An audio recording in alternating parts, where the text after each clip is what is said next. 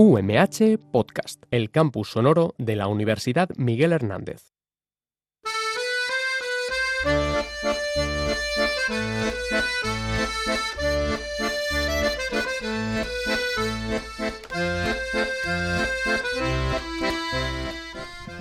Si me muero, que, que, me muera con la cabeza muy alta. Muerto y veinte veces muerto, la boca contra la grama. Tendré apretados los dientes y decidida la barba.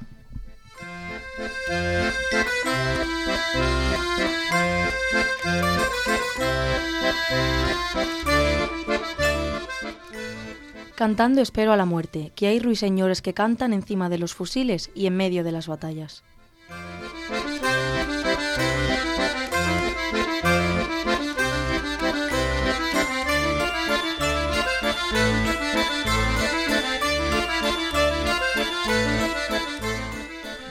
Muy buenas tardes, queridos y queridas oyentes. Después de unos meses de desconexión por temas académicos, vuelve sentido inverso con el primer grupo, cargado de novedad, frescura e ilusión. Hola Lara. Buenas. Muy buenas Javier. Buenos días. Y aquí tenemos a un nuevo miembro porque Ana no ha podido venir y tenemos a un compañero mío de clase. Buenas Luismi. Muy buenas, encantado. Y tenemos al control técnico a Kevin, al cual le agradecemos su labor. En este miércoles, día 5 de febrero, Lara os va a descifrar lo acaecido en la gala de los premios Grammy 2020. Javier, por su parte, os va a desvelar cuáles han sido los libros más vendidos en el año 2019. Y por último, Luismi os hablará de la primera edición de los premios Odeón.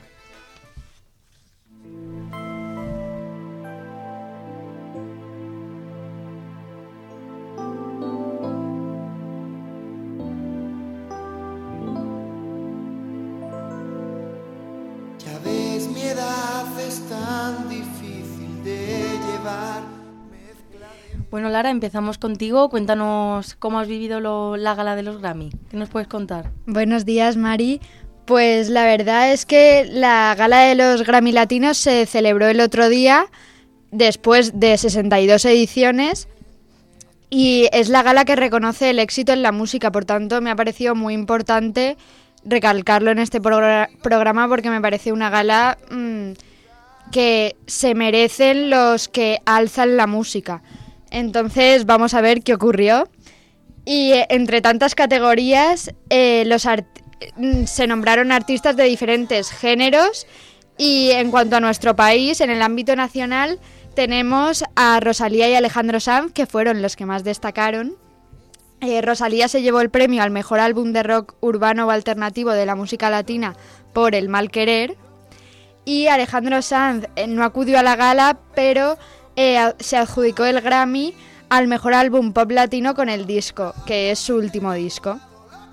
Vestida de blanco y con sus características uñas postizas, Rosalía agradeció a toda su familia y a todos los que la han ayudado hablando en castellano, catalán e inglés, cosa que sorprendió bastante, ya que mm, para que la entendiera todo el mundo. Y, compitieron, la verdad es que competían con grandes personalidades.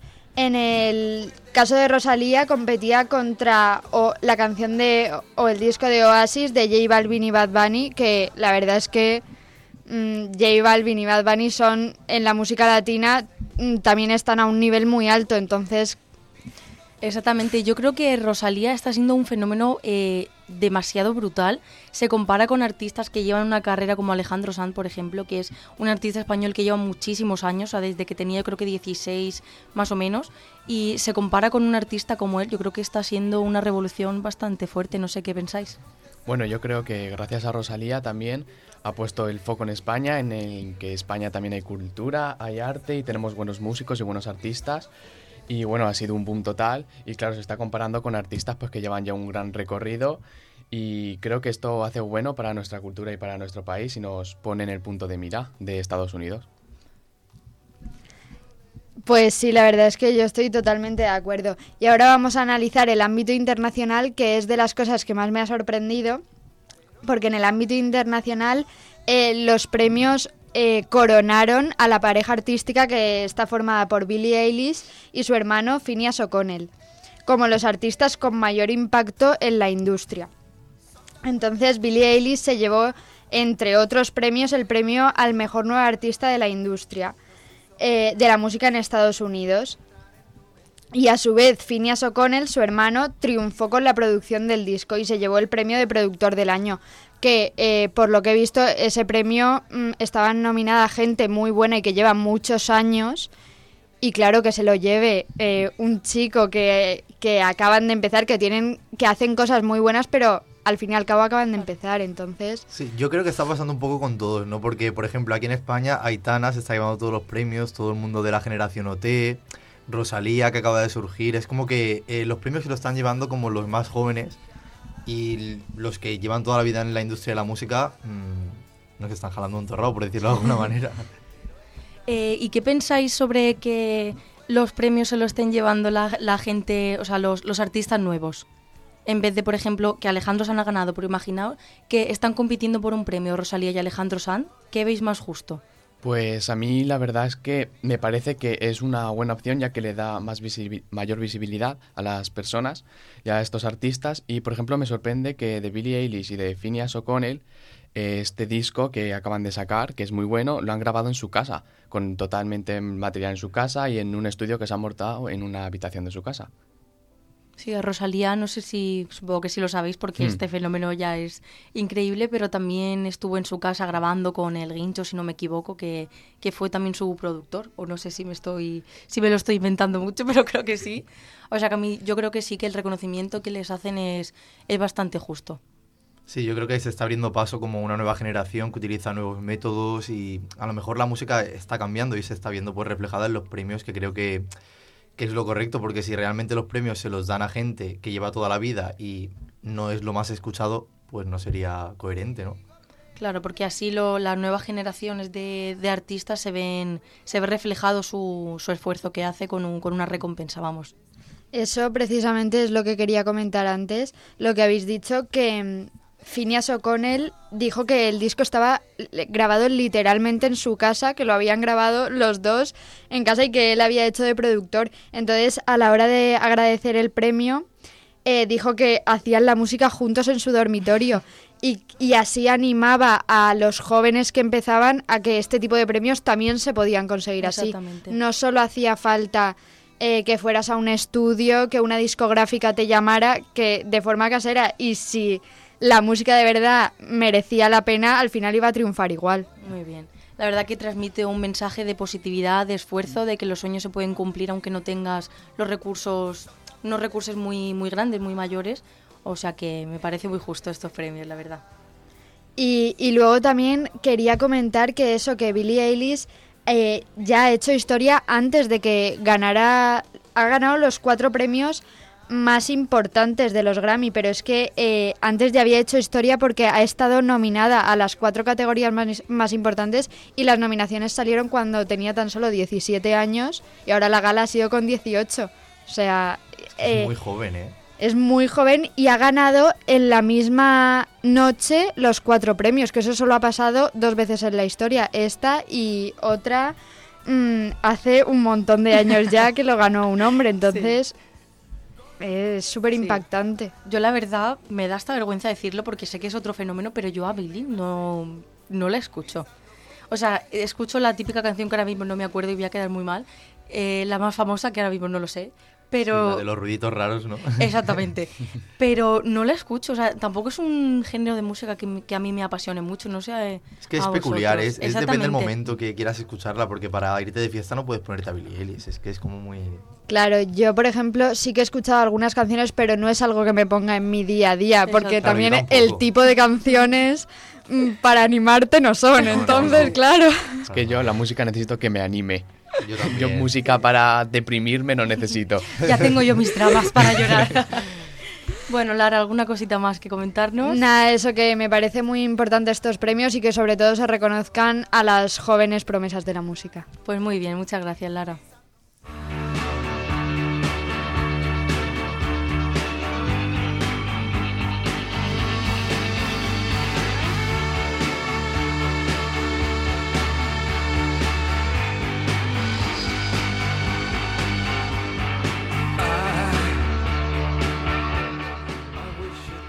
Y bueno, ahora Javier nos va a desvelar cuáles han sido los libros más vendidos durante el año pasado.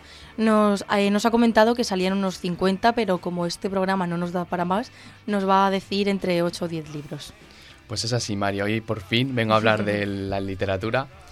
Y bueno, sobre todo de, me gusta mucho la literatura porque me parece que la lectura debería ser una parte muy importante de nuestra vida ya que gracias a ella nos permite pues, descubrir nuevos mundos, nuevas culturas, nos ayuda a empatizar, a culturizarnos, aprender más, más aún en un mundo que hoy en día está muy repleto y plagado de información y en un mundo muy saturado. La lectura nos ayuda a evadirnos también y a sentir. Pues hoy, como has dicho, vengo a hablar sobre unos 5, 6, 7 libros de, de los más vendidos del año pasado, de 2019. Y el primer libro, no me sorprende para nada, es la última novela de Arturo Pérez Reverte, que ocupa el primer puesto de la lista, en el que se mezcla la aventura, la historia, la leyenda, y donde el escritor se aleja de la historia contemporánea para llevarnos hasta el siglo XI, hasta la historia del Cid en este libro, en Sidi, en el que narra las heroicidades de un guerrero desterrado que tiene que buscarse la vida a caballo con una hueste que lo respeta y lo sigue.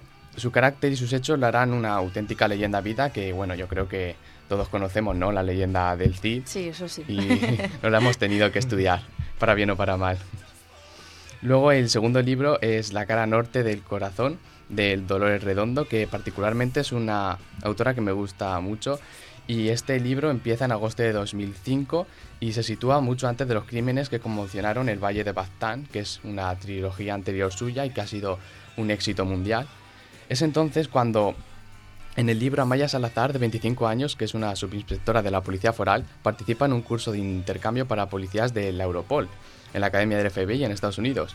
Y una de las pruebas consiste en estudiar un caso real de un asesino en serie a quien llaman el compositor, y que siempre actúa durante grandes desastres naturales, atacando a familias enteras y siguiendo una puesta en escena casi litúrgica. Madre mía, eso, eso a mí me dan ganas de leerlo, no sé a vosotros, pero me parece muy mucho de suspense y mucha intriga, a mí me ¿no? gustan mucho los libros de suspense y sobre todo lo de los crímenes A mí también. y todo este rollo de asesinos en serie y esto de la escena casi litúrgica y lo cuidado que tiene las escenas, me gusta mucho este tipo de libros. De estos dos libros que acaba de decir Javi, ¿con cuál os quedáis? ¿Cuál preferís leer en caso de no haber leído ninguno? Yo me quedo con la cara norte del corazón. ¿Verdad? Sin ninguna duda. Estaba mirando a Mari como diciendo, lo quiero leer ya. Sí, de verdad que a mí, yo ahora mismo me estoy leyendo eh, Escrito en el agua, que también es de suspense, intriga, hay asesinatos, desapariciones, y la verdad que también a mí esos libros son los que más me gustan.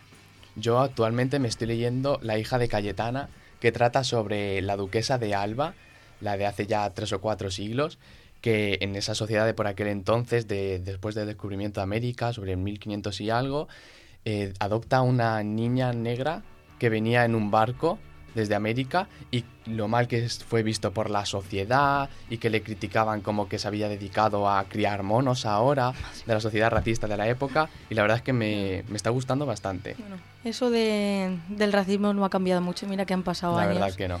pero eso parece que sigue ahí. Bueno, sigue comentándonos los libros. Bueno, el tercer autor y el tercer libro me encantan es Juan Gómez Jurado, que es, un es el autor de español de thriller más leído del mundo. Y esta novela es la segunda, eh, Loba Negra, que es la continuación de La Reina Roja, que donde presentó a un personaje muy especial que se llama Antonia Scott, que no es policía ni criminalista, nunca ha tenido ni un arma, ni ha llevado una placa, pero ha resuelto decenas de, decenas de crímenes. La Loba Negra está cada vez más cerca. Y Antonia, esta mujer por primera vez está asustada y tendrá que enfrentarse por fin a un rival a su altura. Además de ella vuelve el personaje de John, que es un policía vasco suspendido de empleo y sueldo y que se ve envuelto en otro caso de misterio. O sea que mm, este libro me pinta bastante bien. A mí también me llama la atención, la verdad. Yo tengo- Es que es eso, es todo tan...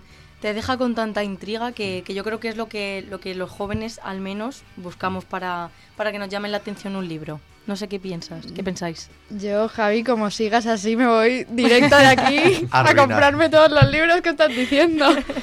Sí, la verdad es que tiene una trama que a mí por lo menos me llama bastante, la verdad. Sí, a mí también son esas tramas las que me llaman la atención, que sea algo que te enganche, que tenga un, un hilo conductor así con, con un asesinato, con algo que, que te llame la atención. A mí es lo que me gusta también. Bueno, pues ahora vamos con un éxito rotundo también, que es Terra Alta, de Javier Cercas, que fue el ganador del premio Planeta este año, y es una novela también en el que un crimen terrible sacude la- una apacible comarca, que se llama así, Terra Alta, y se encarga del caso Melchor Marín, que es un joven policía con un oscuro pasado que la ha convertido en una leyenda de cuerpo, y cree haber enterrado con su vida feliz como marido de la bibliotecaria del pueblo y padre de una niña.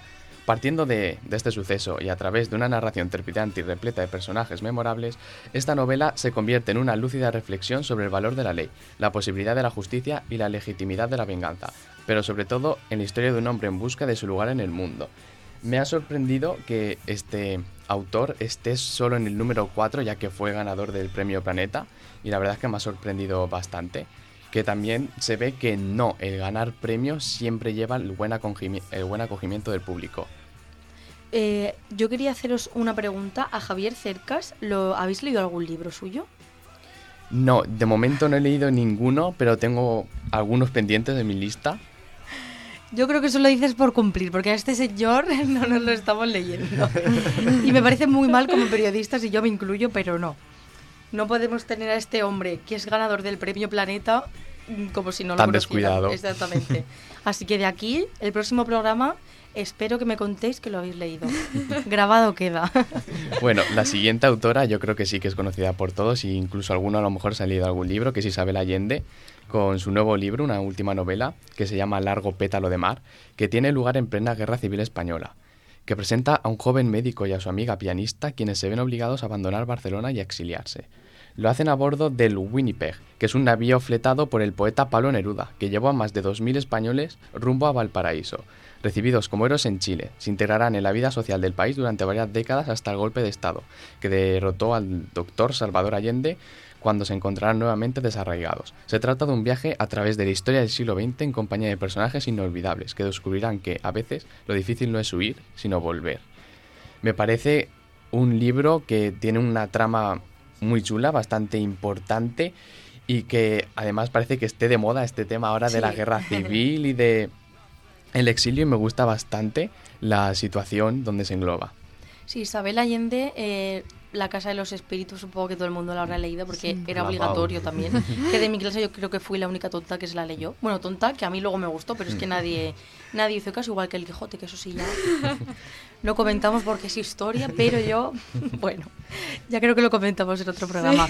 Pero es verdad que Isabel Allende pienso que es una autora como muy intensa en todo lo que escribe. Sí, no mi- sé si estáis de acuerdo. Mi libro favorito de Isabel Allende es Marina, que trata sobre, bueno, sufrió una pérdida de su hija y trata sobre cómo lo llevó y todo, y me encanta mucho esta autora. Yo eso, de- el, el libro de Marina, la historia que acabas de decir, no, no tenía, no tenía cuenta de ello, la verdad. Me parece muy... Me da mucha pena, de verdad, porque no lo sabía y esta autora eh, siempre pensaba que se dedicaba a hacer así como un poco de ficción, por decirlo de alguna manera, y que cuenta algo personal me parece muy, muy íntimo, la verdad. Al final también se ve otro rasgo de la literatura por lo que es importante y es pues para llevar a cabo enfrentamientos que tengas que hacer en tu día a día o sobre cosas que te hayan pasado y que tengas que hacer frente para superarlos y yo creo que es un buen método también que te puede ayudar. Pues sí, no sé si vosotros esto lo quería decir, porque en mi caso sí, que siempre me pregunto yo. Eh, vosotros habéis, o sea, escribís cosas que, que tenéis en la cabeza, que os preocupan, que os duelen, Yo en mis notas del móvil tengo 100.000 cosas escritas. pero en el móvil no, los periodistas no escriben en el móvil. Hay que coger el papel. La inspiración me viene en el peor momento. Seguro que estás en el baño. ¿Y tú, yo, la verdad es que eh, escribo sobre algunas preocupaciones, pero lo que más me gusta escribir es sobre las cosas que me hacen disfrutar, que me han hecho eh, erizarme la piel, que me han emocionado, porque luego volver a leerlas en un momento en que a lo mejor no me siento igual, me parece increíble. Sí, también es elegir entre un momento u, u otro. ¿Y tú, Luismi, Yo también que- soy de escribir mm, más bien recuerdos, cosas que me gustan, así es eso. Luego las vuelvo a leer y siempre tengo miedo, digo, a lo mejor mi mente se olvida de este momento que tanto me ha gustado, digo, me lo escribo por si acaso y para luego volverlo a leer. Ay, pues yo soy muy dramática. Yo todo lo que me pasa mal lo escribo y de verdad que a veces tienes el típico run run en la cabeza de algo que te pasa. Yo por lo menos lo escribo y es como que se, se me vado un poco. Yo es que si lo escribo profundizo más y me, me, me dramatizo más la Sí, situación. en ese momento es cierto que sí que dices tú, joder, pensaba que estaba mejor, pero no. Pero luego es como que acabas y, Y yo consigo paz mental, la verdad. Como cuando necesitas contarle algo a alguien sí o sí Exactamente. para desahogarte, pues igual. Es una manera, pero sin tener a nadie. que suena un poco triste, pero... Pero es verdad. Bueno, pues luego voy a continuar con Manuel Vilas, que es un aragonés que quedó este año finalista del Premio Planeta y que, al igual que el ganador, Javier Cercas, me suena porque nuestro profesor Ferris nos, Sí. nos ilustró porque fue a la gala y nos habló de ellos y la verdad es que me, me gustó bastante y conocí bastante de ellos. Bueno, pues se titula Alegría y es otro libro autobiográfico, perdón, después de su bestseller de 2018, Ordesa. Y bueno, es un escritor de mediana edad, depresivo por los efectos del paso del tiempo y las personas que éste se lleva por delante, trata de escapar a la melancolía de un intento de ser finalmente feliz. No sabremos si lo conseguirá o no. Pues para saberlo, lo que tenemos que hacer es hacerle caso a las recomendaciones que nos ha dicho, porque aunque sean libros del año pasado, que tampoco es que sea el año entero, porque llevamos dos meses del 2020, así que muchas gracias por estas recomendaciones.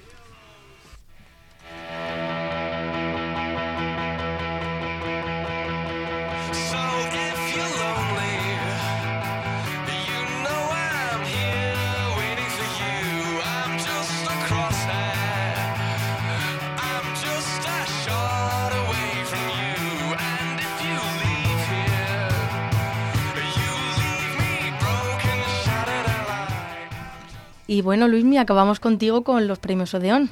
Sí, mira, yo iba a hablar un poco de los premios Odeón, que no sé si los conoceréis, porque la verdad que, en mi opinión, tuvieron poca promoción. Yo no me enteré de que, de que iban a, a, a echarlos hasta que puse la tele, realmente. A mí me pasó igual. ¿Alguien más los vio de aquí? Yo vi partes, pero sí que es verdad que me enteré porque algún artista lo promocionó en sus redes sociales y pensé, ¿y esto?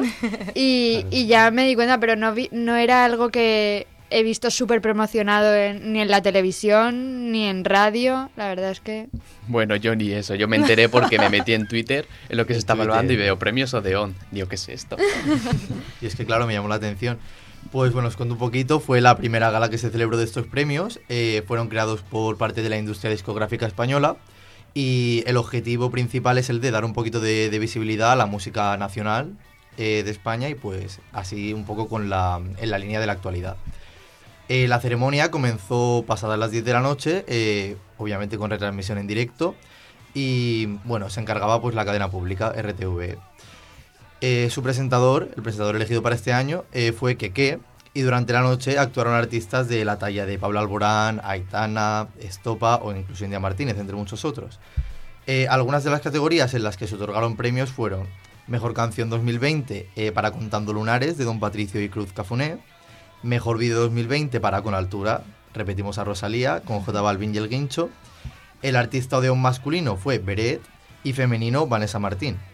Y la artista revelación 2020, por eso os lo decía antes, fue Aitana Ocaña de la generación de OT 2017. Eh, y a pesar de estas actuaciones eh, de los invitados, así como los que ganaron los premios, la gala se tuvo que enfrentar a algunos, algunas trabas de sonido. No sé si os enterasteis por Twitter, ya sea viendo la gala. No, de eso no, la verdad. Pues el humorista que que se le quedó abierto un micrófono y se le escuchó decir que estaba deseando que acabara la gala. Luego tuvo que salir y decir que no, que en realidad se lo estaba pasando muy bien, pero claro, quedó como un poco creíble ya. Eso es tener pasión por el trabajo. Por favor, que nos metan a nosotros, que no nos vamos a quejar de esa manera. Luego, a Aitana, por ejemplo, eh, se le escuchó que era fallos, eh, pues a lo mejor estaba eh, preparándose un artista y el presentador estaba pues dando rollo para, para alargar un poquito la gala y se escuchaba a Aitana por detrás. Ay, muchas gracias por darme el micrófono. Ay, Sí. esto tengo que salir aquí. Yo- eso que comunales. Luego, por ejemplo, también otro fallo fue el, el más garrafal, en mi opinión, cuando India Martínez y Estopa se pusieron a cantar, estaban como más o menos 5 o 6, tres guitarristas, Estopa y India Martínez, y al rato, a los dos minutos o así de la canción, eh, el de Estopa le tuvo que dar el micrófono, un micrófono de un guitarrista, a India Martínez, porque estaba cantando y, y no se le escuchaba nada. O sea, Yo- estaba... sí. Yo lo que, bueno, esto del presentador sí que es verdad que no, no lo sabía, pero lo de Aitana sí que lo escuché, que eso, bueno, tampoco dijo nada grave, pero, se- o sea, no entiendo cómo no se ha hecho viral en realidad. Lo del presentador me parece un poco bastante fuerte porque Es fuerte. estás presentando una gala, la primera edición, supuestamente que, que es algo importante, bueno, supuestamente no, es algo importante, una gala una gala muy importante para los artistas y que diga algo así. Sí, también hay gente que dice que eso lo dijo por los problemas de sonido que estaban teniendo. O sea, no a consecuencia de que la gala estuviera siendo aburrida. Entonces ahí es como que se intenta defender un poco, pero vamos que... Pero yo no, o sea, eso- yo pienso que ya no es, porque de hecho eh, Luis y yo lo hablamos en casa, porque cuando mm, estamos viendo Operación Triunfo, que sí somos un poquito frikis, no pasa nada, eh, nunca se escucha bien, no sé si vosotros lo veis. Nunca ninguna gala. Yo sí que lo escuché y sí que lo vi en 2017 y 2018, pero esta edición no, no la estoy siguiendo. Yo Muy esta mal. edición tampoco la estoy siguiendo, pero sí que es verdad que el otro día escuché que a Beret no se le había escuchado bien el otro día cuando actuó, que, que había cosas que sí, fallos que... Es verdad, Sí, están teniendo muchos problemas de sonido. Sí, exactamente. Que yo Sí. le decía a Vanessa Martín con lo bien que canta, digo, ¿qué le está pasando? Yo no sé si era ella que no tenía una buena noche o, o justo los problemas de sonido, Que pero por vamos. cierto, en la gala Odeón, India Martínez eh, lanzó un dardo a los de OT, o sea, al equipo técnico de sonido, porque dijo, como le pasó el otro día a mi compañera Vanessa Martín en, en, pues en Operación Triunfo, dejo evidenciar, y pues los dejó un poquillo ahí también. Normal. Pero bueno. Claro que luego como que todas las críticas son para la cantante y hay mucha gente detrás de que eso vaya bien. No, claro, es que al final la cantante es la que pasa un mal rato, que está cantando, está desafinando porque no se escucha bien, está ahí Claro. pasando bastante mal rato. Pero bueno, dejando de lado estos fallos, eh, ¿opináis que esta gala es importante realmente para la música o que es como duplicar a lo mejor otras galas que ya, que ya eran existentes? O sea, ¿era necesario realmente esto, estos premios?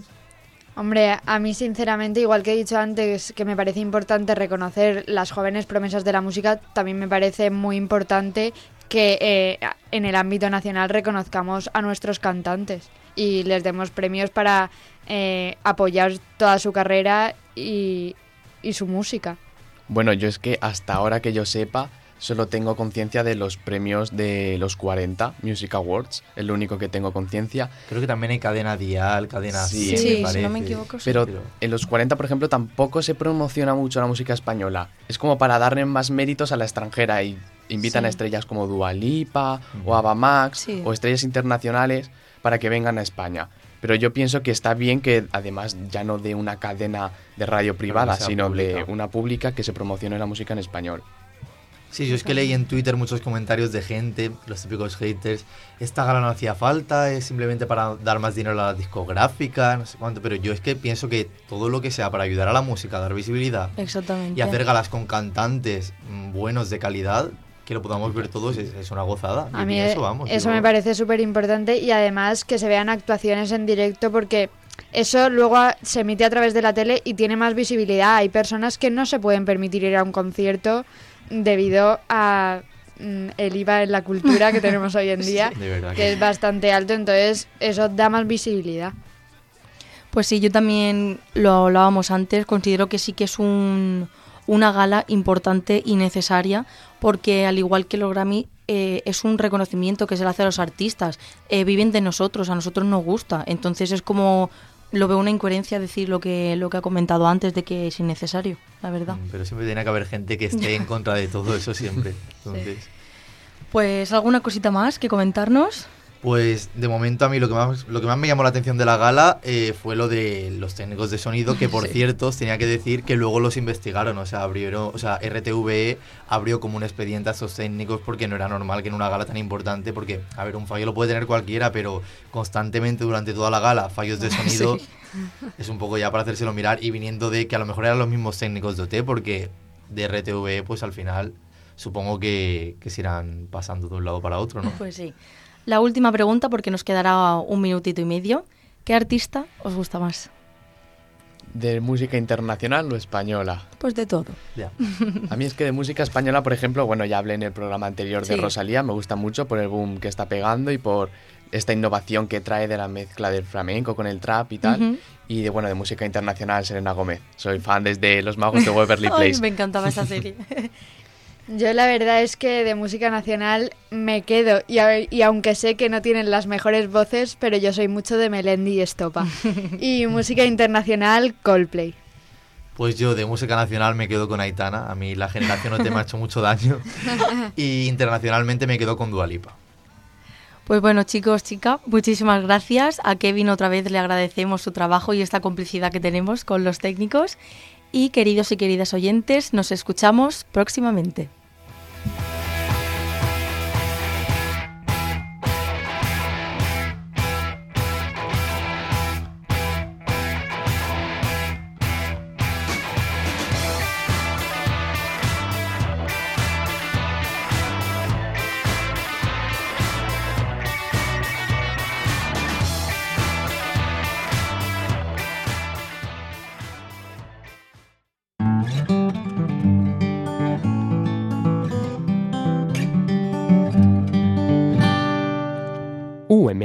Podcast, el campus sonoro de la Universidad Miguel Hernández.